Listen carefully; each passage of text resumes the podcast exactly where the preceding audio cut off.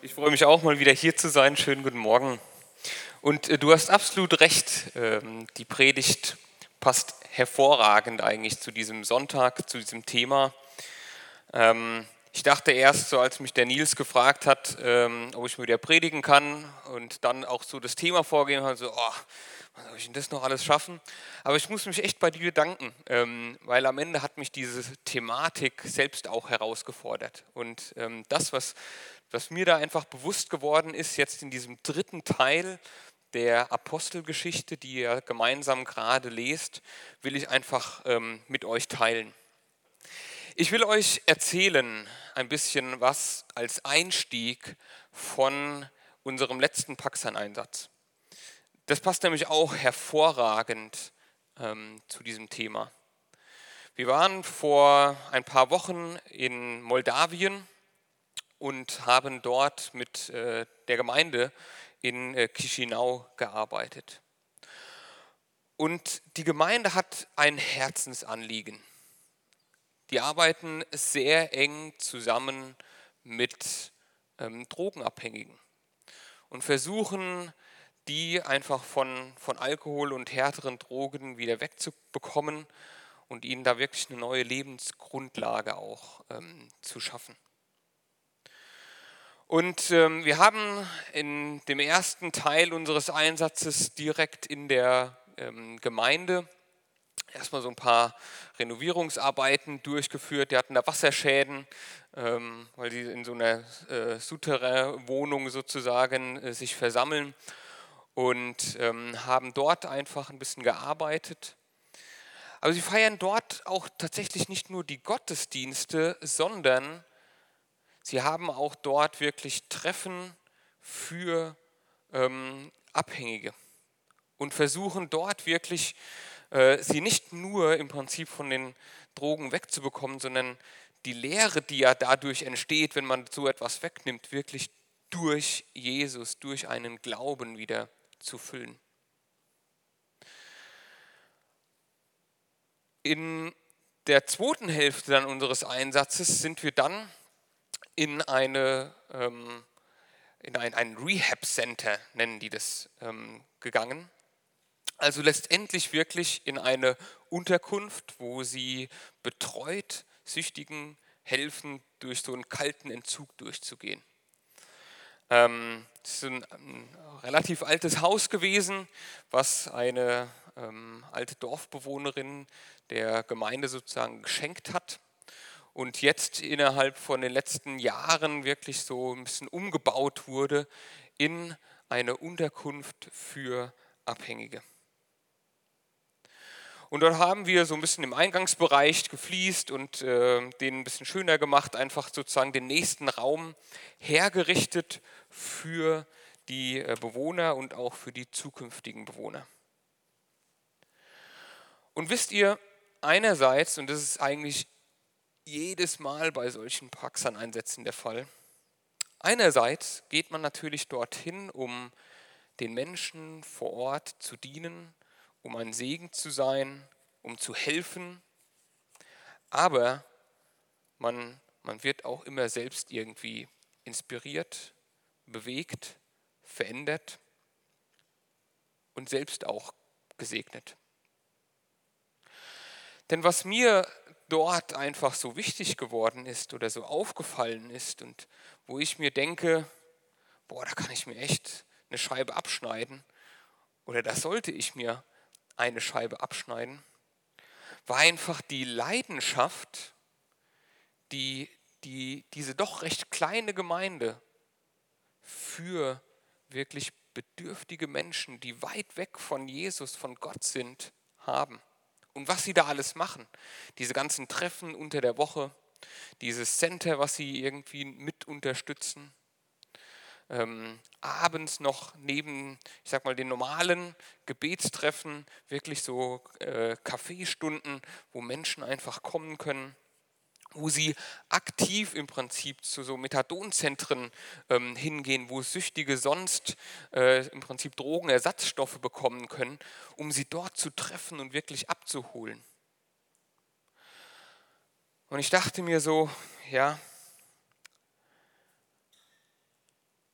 diese Leidenschaft, die ist mir, glaube ich, gerade auch in den letzten Jahren so ein bisschen verloren gegangen. Und ich weiß nicht, ob euch das am Ende auch so geht. Ja, gerade jetzt in dieser Corona-Zeit, wenn ich mal da so reflektiere, muss ich sagen, es ist einfach unheimlich bequem geworden. Ich meine, es ist schön, dass ihr heute Morgen hier seid. Ist ja schon mal was. Das ist der erste Schritt. Denn es ist ja auch total einfach. Ne? Einfach daheim, Jogginghose an, auf der Couch und es gibt so viele Programme, muss man ja fast sagen, die online, die im Internet verfügbar sind. Früher gab es immer nur so ein paar, so über Bibel TV, haben wir vorhin gehört, ein paar Gottesdienste, die man da, da gucken konnte. Heute gibt es unzählige Angebote, wo man einfach sagen kann, oh, das gefällt mir heute nicht, schalte ich um, gehe ich in den nächsten Gottesdienst. Und ich muss noch nicht mal vor die Tür gehen. Es ist, ja, wie schon gesagt, so bequem geworden. Und jetzt ist natürlich die Frage, was hat das alles jetzt irgendwie mit dieser Apostelgeschichte zu tun? Und diese Brücke möchte ich jetzt schlagen. Wenn ihr jetzt äh, in der vergangenen Woche, wie gesagt, so das, das dritte Viertel müsstet ihr jetzt gelesen haben, ne? ähm, das auch wirklich jeden Tag mal gelesen habt, dann wird euch aufgefallen sein, dass dort so ein Thema die diese gesamte Geschichte, diesen gesamten Teil begleitet hat. Und das ist irgendwie Tumulte, Trubel, Unannehmlichkeiten. Und es ist genau dieser Gegensatz eigentlich, den ich so für mich ein bisschen wahrgenommen habe, wo mein christlicher Glauben, wo mein christliches Leben, sage ich mal, wirklich bequem geworden ist, ist das, was wir in der Apostelgeschichte lesen, genau das Gegenteil. Es ist unbequem. Es ist durchaus auch gefährlich. Und genau wie die Christen in Moldawien, in Chisinau, die, die müssen das nicht machen. Für die ist es ja auch unbequem, für die ist es auch extra Zeit. Und wenn man das jetzt nochmal gegenüberstellt, tatsächlich auch zu dem, was Christen in anderen Ländern durchmachen müssen, um ihrem Glauben überhaupt treu zu bleiben, was wir gesehen haben für Christen in Afghanistan oder Kolumbien, und es gilt ja natürlich auch für ganz viele andere Länder, dann ist das, was wir hier in Deutschland haben, echt Luxus. Und trotzdem ist es so bequem. Und ich bin, ich bin da ganz ehrlich, ich bete mittlerweile wirklich für eine neue Erweckung in mir, wo ich einfach sage, hey, da, da ist was echt eingeschlafen in den letzten Wochen, Monaten, wo ich neue Leidenschaft letztendlich auch wieder haben möchte für meinen Glauben und vor allem auch wirklich für Menschen, die mit Gott noch nichts am Hut haben. Ein paar Verse sind, wir, sind mir da in der Apostelgeschichte ähm, so ein bisschen herausgesprungen, die ich glaube, die sehr gut dazu passen. Und ich lade euch da auch ganz herzlich ein, ähm, mitzulesen. Ihr solltet am Eingang selbst auch Bibeln erhalten haben, falls ihr keine äh, selbst mitgebracht habt. Aber ich möchte ein paar Verse lesen aus der Apostelgeschichte, Kapitel 20 und dann die Verse 18 bis 25. Und ich werde aus der Übersetzung Neues Leben vorlesen. Und da heißt es, als sie da waren, sagte er, ihr wisst, dass ich seit dem Tag, als ich die Provinz Asien betrat, bis heute in aller Bescheidenheit und sogar mit Tränen den Auftrag des Herrn erfüllt habe. Ich habe die Belastungen ertragen, die mir die Anschläge der Juden zugefügt haben. Trotzdem habe ich euch immer die Wahrheit gelehrt, sei es in der Öffentlichkeit oder bei euch zu Hause. Ich habe immer nur eine einzige Botschaft für Juden wie für Griechen gehabt, dass die Menschen sich unbedingt von der Sünde abwenden und zu Gott umkehren äh, umkehren müssen und dass sie glauben an Jesus Christus, unseren Herrn. Nun gehe ich nach Jerusalem, unwiderstehlich gezogen vom Heiligen Geist, ohne genau zu wissen, was mich dort erwartet. Obwohl der Heilige Geist mir in jeder Stadt gesagt hat, dass mich Gefangenschaft und Leid erwarten. Doch mein Leben ist mir nicht der Rede wert. Es sei denn, ich nutze es, um das zu tun, was der Herr Jesus mir aufgetragen hat, das Werk, anderen die Botschaft von Gottes Gnade zu bringen. Ich weiß, dass keiner von euch, denen ich das Reich Gottes verkündet habe, mich je wiedersehen wird. So viel zu diesen Versen. Und ich fand, als ich die gelesen habe, dass das so hervorragend passt. Hier wird beschrieben, dass ganz bewusst wirklich diese Risiken letztendlich ähm, eingegangen werden.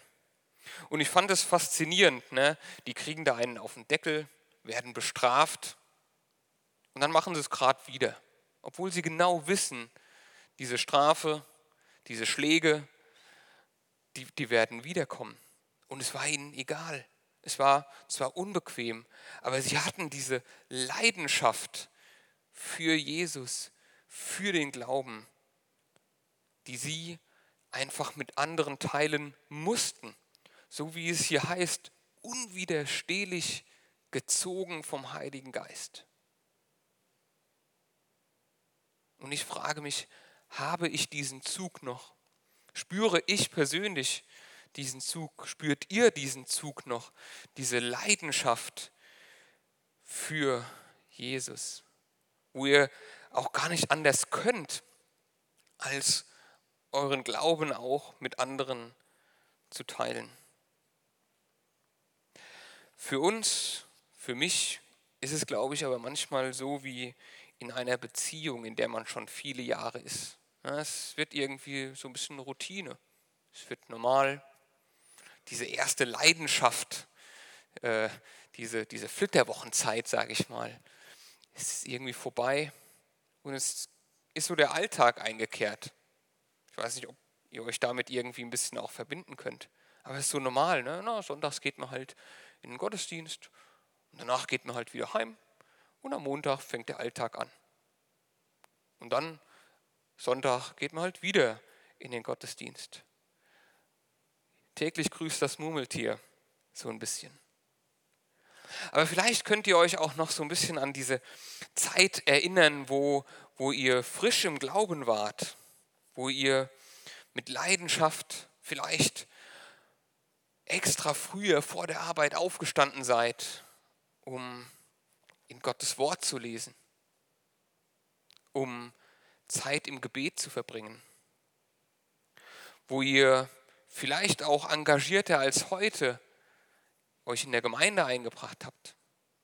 Und um ehrlich zu sein, ich meine, ich bin jetzt hier Gastsprecher, ich weiß nicht, wie es zurzeit bei euch aussieht. Ich kann nur aus Glenhausen auch berichten. Ich meine, dadurch, dass während der Corona-Phase viele Dienste einfach sozusagen nicht besetzt oder nicht notwendig waren, ist es auch dort bequem geworden. Und es ist total schwierig jetzt wieder, wenn es wieder sozusagen jetzt ein bisschen normaler wird, das zu besetzen. Vielleicht könnt ihr euch noch daran erinnern, wo ihr, wo ihr mit, mit Leidenschaft vielleicht einen Kindergottesdienst vorbereitet habt. Oder euch hier auf die Proben gefreut habt, endlich wieder Gott zu loben, auch wenn es irgendwie abends nach der, nach der Arbeit nochmal aufraffen ist, hierher kommen. Und heute ist es vielleicht nur noch das, ich raffe mich mal auf, ich schleppe mich hier in die Probe oder in, in Kleingruppentreffen. Teilweise ist es zur Last geworden, habe ich den Eindruck. Weil wir haben ja gemerkt, wie bequem es ist. Und ich frage mich für, für mich, und diese Frage möchte ich einfach gerne an euch im Prinzip weitergeben. Wie bekommen wir, wie bekomme ich das zurück, was uns da vielleicht ein bisschen verloren gegangen ist? Ich meine, wir würden uns ja alle, gehe ich jetzt einfach mal davon aus, als Jünger Jesus bezeichnen.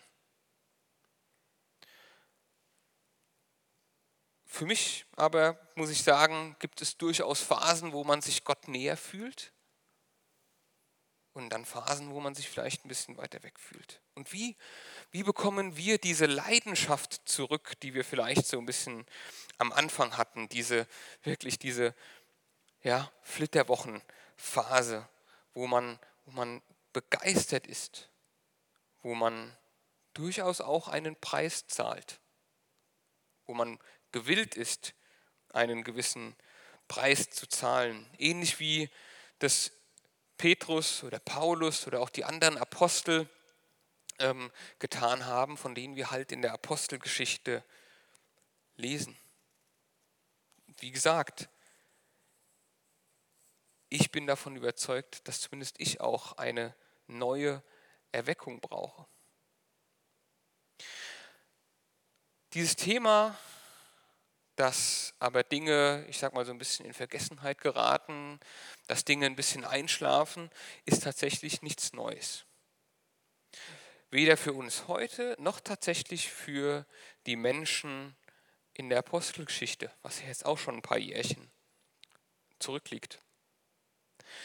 Wir lesen nämlich schon in den Psalmen, da möchte ich ein paar Verse vorlesen, aus Psalm 42, die Verse 4 bis 6. Da heißt es, Tränen sind meine Speise bei Tag und Nacht, denn ständig verspotten mich meine Feinde und höhnen, wo ist nun dein Gott? Wenn ich an früher denke, bricht mir das Herz. Da ging ich der großen Menge voran und führte sie zum Hause Gottes. Da konnte ich jubeln und danken in der feiernden Menge. Warum bin ich so mutlos? Warum so traurig? Auf Gott will ich hoffen, denn eines Tages werde ich ihn wieder loben, meinen Retter und meinen Gott. Wenn ich an früher denke, bricht es mir das Herz. So geht es mir tatsächlich auch so ein bisschen als ich diese Verse oder diese Kapitel in der Apostelgeschichte gelesen habe, wie gesagt, musste ich mir eingestehen, es hat etwas verändert, dieses nicht mehr in Gemeinschaft Gott zu loben. Nicht mehr so mit anderen Christen Zeit zu verbringen. Dass man Gottesdienste nur noch online konsumiert, muss man ja sagen, aber nicht mehr so erlebt. Es hat etwas gemacht. Und ich musste auch an früher denken. Vielleicht so auch an, an früher, manche werden es so kennen, so diese Osterfreizeitmomente oder so. Ich denke, boah, wie schön war das damals. Und ich möchte jetzt nach dieser doch langen Einleitung, die vielleicht ein bisschen mürbe gemacht hat, eine Passage aus der Offenbarung anschauen, aus der wir, denke ich, drei Punkte für uns mitnehmen können.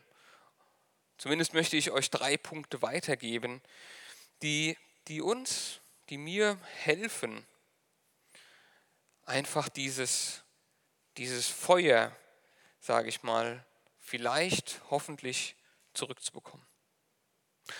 Und das möchte ich euch aber erstmal in den, in den Kontext setzen, denn die, diese Passage kommt aus der Offenbarung, aus dem Kapitel 3, wo im Prinzip diese Sendschreiben geschrieben äh, werden oder wurden.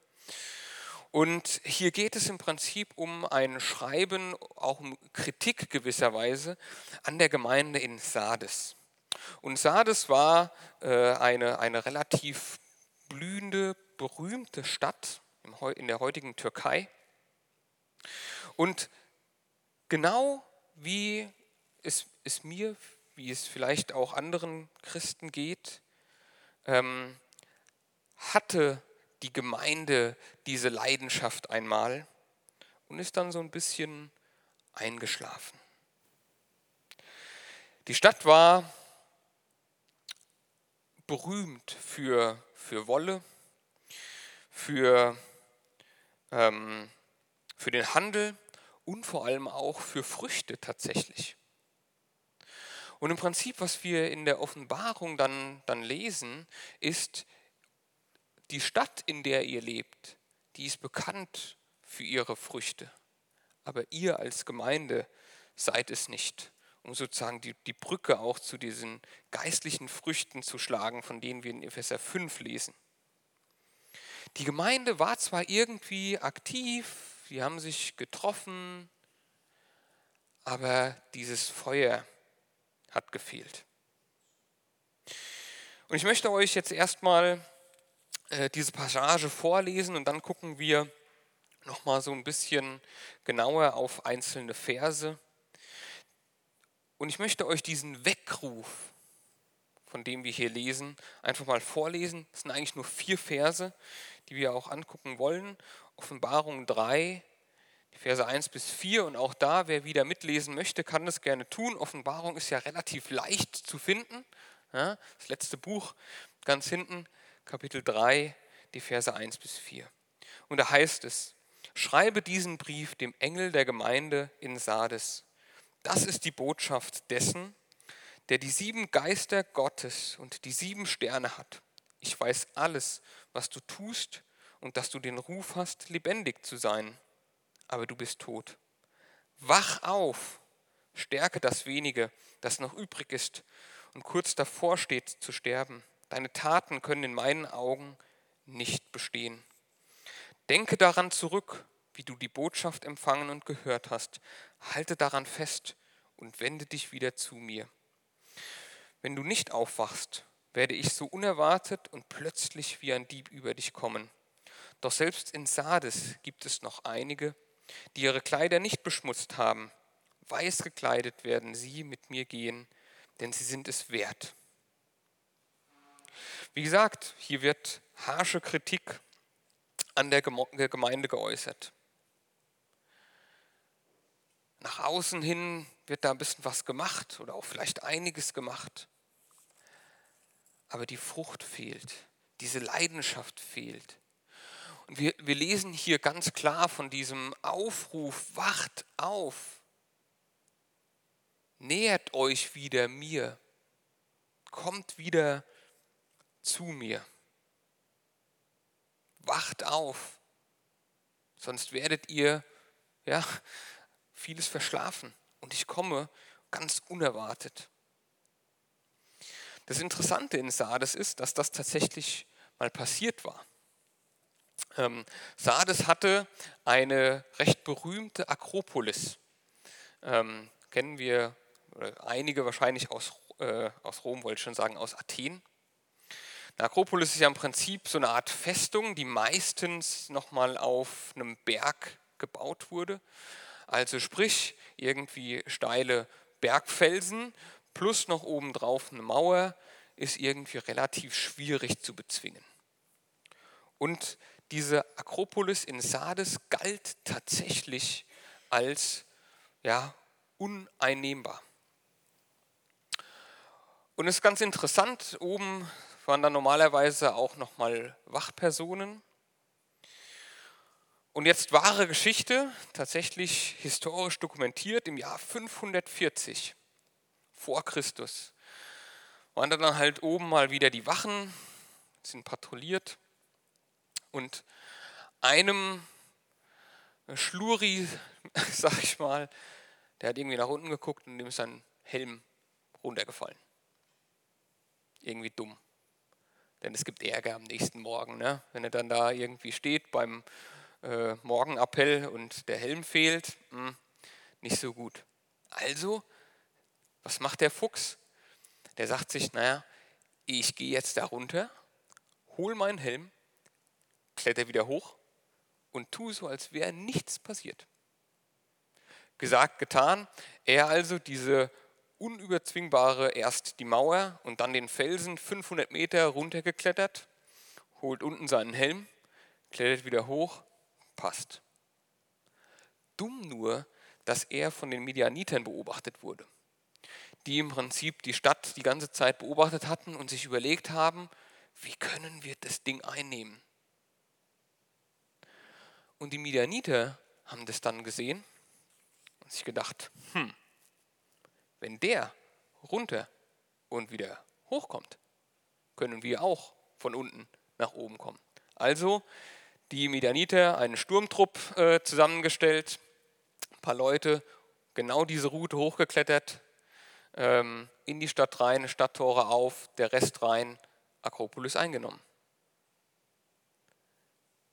Und während all der Aktion haben die Bewohner dieser Akropolis und auch die, die Besatzung friedlich geschlafen, weil sie fast in ihrer Arroganz, muss man sagen, dachten, ah, wird schon nichts passieren. Wir sind ja uneinnehmbar. Wacht auf, passt auf, passt auf euren Glauben auf, ist, glaube ich, am Ende diese, diese Botschaft. Und dieser Appell an, an Sardes, ja, dass sie dieses gewisse Etwas, diese Leidenschaft einmal hatten und irgendwie verloren haben, ich glaube, dieser Appell gilt einfach auch uns heute. Wacht auf und passt auf. Und ich glaube, das Schlimme für uns heute ist, dass es so ein bisschen ein schleichender Prozess ist. Wie gesagt, ich habe das an, an mir einfach gemerkt in den letzten Monaten. Das ist ja nicht so von heute auf morgen, wo man sagt, oh, passt schon, ne? dann ist es irgendwie weg, sondern es ist ein schleichender Prozess, wo man einfach dann halt gar nicht unbedingt merkt, was einem da verloren geht, wenn man nicht mehr zum Beispiel regelmäßig sich mit anderen Christen reibt, diskutiert, gemeinsam hier singt und nicht nur irgendwie alleine vorm Fernseher. Das ist tatsächlich etwas anderes. Und wie gesagt, aus dieser Geschichte aus Sardes, aus diesen paar Versen, die ich gelesen habe und auch aus dieser Geschichte ähm, mit dieser Akropolis können wir, glaube ich, drei Punkte entnehmen, die für uns wichtig sind. Der erste Punkt ist, erinnert euch. Da heißt es nochmal in der Offenbarung, denke daran zurück, wie du die Botschaft empfangen und gehört hast. Halte daran fest und wende dich wieder zu mir. Wenn du nicht aufwachst, werde ich so unerwartet und plötzlich wie ein Dieb über dich kommen. Also nochmal, denke daran zurück, wie du die Botschaft empfangen und gehört hast. Der Psalmist, auch hier, um wieder zurückzuspringen ins Alte Testament, schreibt dazu in Psalm 77, in Versen 12 bis 15, äh, Herr, ich erinnere mich an alles, was du getan hast, an alle Wunder, die du einst vollbracht hast. Ständig stehen mir deine Taten vor Augen. Immer wieder muss ich an sie denken. Gott, deine Wege sind heilig. Gibt es einen Gott, dessen Macht der deinen gleichkommt? Du bist der Gott der Zeichen und Wunder. Du hast den Völkern deine Macht gezeigt. Und ich glaube, das ist durchaus etwas, das wir auch tun können und tun sollten. Uns erinnern, uns aktiv daran erinnern, was Gott bereits für uns getan hat, dass er vergeben hat, dass er versorgt hat, dass er geheilt hat, dass er Hoffnung gegeben hat, dass er getröstet hat, dass er Gebete erhört hat. Und vielleicht ist es dran für uns, das tatsächlich auch mal aufzuschreiben. Nicht nur zu sagen, naja, ich überlege mir mal was, sondern wirklich das mal aufzuschreiben und dann zu sagen, ich erinnere mich. Und diese Liste hilft mir dabei, das immer wieder mir vor Augen zu führen, wie der Psalmist es schreibt, was Gott Großartiges und Gutes für uns getan hat. Denn oft, sind wir mal ehrlich, geht genau das irgendwie auch im Alltag unter, oder? Wie ich eingangs gesagt habe, na, man ist dann halt irgendwie montags bis freitags so voll im Trott, voll im Alltag. Und dann, ja, es ist halt normal, geht man sonntags in die Kirche. Erinnert euch, erinnert euch am besten täglich daran, was Gott für uns getan hat. Für dich getan, auch ganz persönlich. Der zweite Punkt, den wir meiner Meinung nach auch aus diesen Versen lernen können, ist, so trivial es klingt, tut es. Und ich glaube, das ist natürlich einfacher gesagt als getan, weil am Ende gehört hier natürlich auch eine gewisse Disziplin dazu. Vielleicht ist es einfach für uns dran, wieder mehr in der Bibel zu lesen. Und ich hoffe, ihr macht wirklich bei dieser Aktion mit, weil das ganz toll, gemeinsam einfach mal in der Bibel zu lesen, sich auszutauschen. Und vielleicht brauchen wir da auch so ein bisschen diesen Gruppenzwang, möchte ich es mal nennen, diese Gruppendynamik, zu sagen, hey, ich weiß, alle anderen in der Gemeinde lesen auch heute diese Verse. Das, macht einfach was mit uns. Vielleicht ist es auch für, für mich, für dich dran, wieder in unsere Kleingruppen zu gehen. Und auch hier muss ich aus eigener Erfahrung sagen, auch das ist so ein bisschen eingeschlafen. Ne? Man durfte sich erst nicht treffen und wie das halt so ist mit unserer Zeit, ne, wenn man sie nicht aktiv irgendwie managt und aufpasst, dann wird sie halt von anderen Sachen gefüllt und eingenommen. Und zack sind irgendwie die Abende und die Kalender voll. Und wir müssen diese Orte, diese heiligen Orte, glaube ich, ganz bewusst auch verteidigen für uns und Platz einräumen. Ist es vielleicht für dich dran? Vielleicht ist es auch dran, neben dem Lesen in Gottes Wort einfach auch mal wieder regelmäßiger zu beten oder zu geben. Ihr habt heute hier gegeben. Ganz toll. Vielleicht ist es auch dran, wieder einen Dienst aufzunehmen, der vielleicht auch eingeschlafen ist in dieser Corona-Zeit. Und vielleicht ist es auch dran, mit jemandem mal ein klärendes Gespräch zu führen. Auch was vielleicht, was du vielleicht lange Zeit aufgeschoben hast. Tut es. Wie gesagt, einfacher gesagt als getan, aber ich glaube, auch das gehört dazu, einfach mal mit kleineren Schritten jetzt wieder anzufangen. Und nicht zu warten, na, ich, ich, ich warte mal, bis ich mich wieder danach fühle. Ich glaube, genau in diesen Situationen werden diese, diese Gefühle, diese Leidenschaft werden mit den Taten dann kommen, mit dem Tun und nicht andersrum.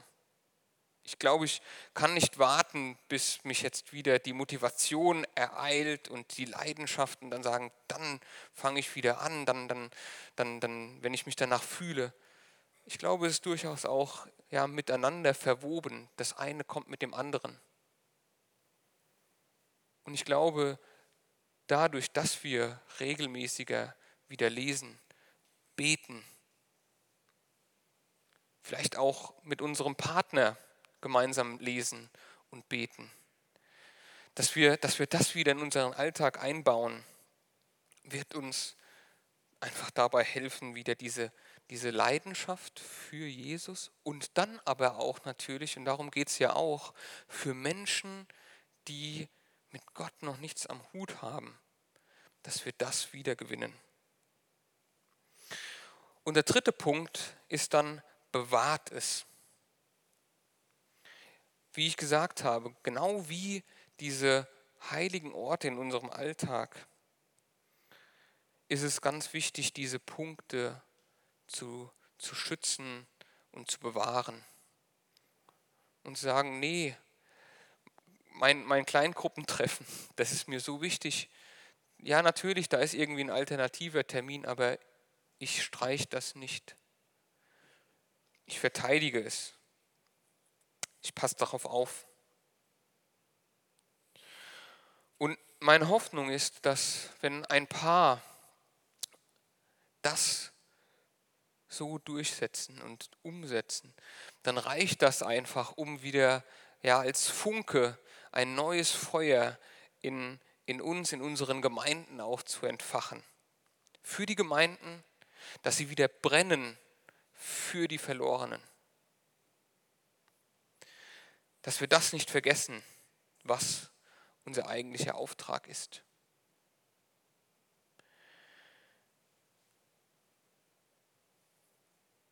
Einen letzten Punkt möchte ich noch ähm, weitergeben. Ich glaube, bei all dem, was ich jetzt ähm, gesagt habe, geht es ja sehr stark darum, was, was jeder Einzelne von uns, was jeder Einzelne von euch auch, auch tun kann im Alltag. Ja, ich, ich kann alleine für mich in der Bibel lesen. Ich kann alleine für mich auch beten. Ich bin aber davon überzeugt, dass es gemeinsam besser geht. Und gerade auch dieses Bewahren, dieses Schützen ist, glaube ich, gemeinsam viel effizienter. Ich würde das mal vergleichen wirklich mit einer, einer Herde. Ähm, wenn wir mal so nach Afrika zum Beispiel schauen, ja, ähm, welche Tiere werden von Löwen gerissen, das sind die, die sich von der Herde getrennt haben. Denn die Herde schützt. Das ist die Gruppe, die uns schützt, weil wir einfach auch gegenseitig aufeinander ein bisschen achten können, uns ermutigen können, aufpassen können, dass es bewahrt bleibt. Und auch hier möchte ich euch einfach ermutigen, zu sagen, ich bleibe bei der Herde. Ich bleibe hier und es ist mir wichtig, da einfach diese Gemeinschaft wieder zu suchen, vielleicht vermehrt zu suchen, bei den diversen Treffen, die ihr ja auch anbietet, auch wenn es vielleicht unbequem ist. Auch wenn man dann irgendwie merkt, oh, jetzt muss ich da nochmal den Hintern hochkriegen von der Couch und mich hierher bewegen, auch wenn es ein echt harter Tag war oder so. Macht das. Denn diese Gemeinschaft, die ihr in der Gemeinde erleben könnt, ist extrem wichtig. Um, wie gesagt, euer Feuer auch wieder zu entfachen. Und dann dieses Feuer auch für andere, für Menschen, die überhaupt noch nicht hier irgendwie dazugehören. Lass mich noch mal kurz zusammenfassen. Ich glaube, diesen Auftrag auszuführen ist nicht einfach, denn es ist unbequem. Und ich habe den Eindruck, dass zumindest für mich und für viele andere Christen diese Leidenschaft für Gott und auch für die verloren gegangenen bei uns so ein bisschen abgekühlt ist war schon vor Corona so und jetzt diese Corona-Phase hat uns da echt nicht geholfen. Aber ich glaube, wir können es tatsächlich auch zurückbekommen. Diese Leidenschaft für Gott und für die Verlorenen. Und ich habe euch drei Punkte, und sicherlich gibt es da zig andere, heute mal mitgebracht, die mir wichtig geworden sind, einfach auch in, beim Lesen der Apostelgeschichte wo ich sage, okay, erinnert euch. Erinnert euch an, an die guten Dinge, die Gott bereits für euch getan hat. Der zweite Punkt war, tut es. Wartet nicht darauf, bis die Leidenschaft wiederkommt, bis ihr mit dem Tun anfangt, sondern fangt an zu tun und generiert dadurch wieder die Leidenschaft. Und dann bewahrt es, schützt es, verteidigt es, wenn gerade die Dinge im Alltag versuchen, das irgendwie wieder wegzugraben. Seid euch dessen einfach bewusst. Ich glaube, da ein, ein Bewusstsein dafür zu schaffen, ist der erste Schritt. Und dann helft euch gegenseitig als Gemeinschaft, als Gemeinde, euch ja, zu schützen, füreinander zu beten, miteinander Dinge zu tun, miteinander Gott zu loben. Und ich glaube, dann kommt diese Leidenschaft wieder, dass wir diesen Auftrag, von dem wir auch in der Apostelgeschichte lesen, was, was die Apostel ausgeführt haben, wirklich Gottes Wort in die einzelnen Städte zu bringen, das kommt dann wieder. Ich glaube, wir können echt viel dafür auch tun. Mehr als irgendwie nur zu warten und Däumchen zu drehen. Lasst mich nochmal beten. Dann kommt die Marianne nochmal nach vorne und hat noch ein paar Informationen, glaube ich. Und dann hören wir auf ähm, den, den Schlusssegen sozusagen. Vater im Himmel, ich danke dir für dein Wort. Ich danke dir, dass auch wenn es ja so alt ist irgendwie, doch so relevant ist auch für uns heute. Und Herr, du siehst mein Leben, du siehst das Leben von jedem Einzelnen.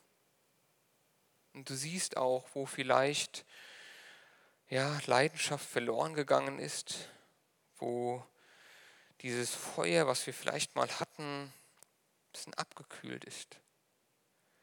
Herr, ich bitte dich, dass du uns wachrüttelst, dass du, dass du ja, uns spüren lässt, dass du da bist, dass du uns in unserem Alltag hilfst, dich wahrzunehmen, Zeit mit dir zu verbringen, dass wir dieses Feuer für dich wieder neu entfachen können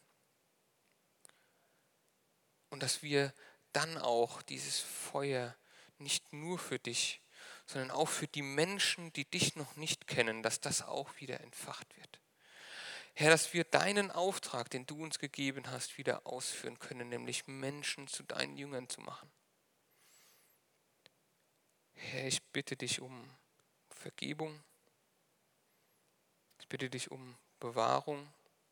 Ich bitte dich einfach um deinen reichen Segen für uns alle. Begleite du uns jetzt auch heute und in der Woche und in den Wochen, die jetzt vor uns liegen. Amen.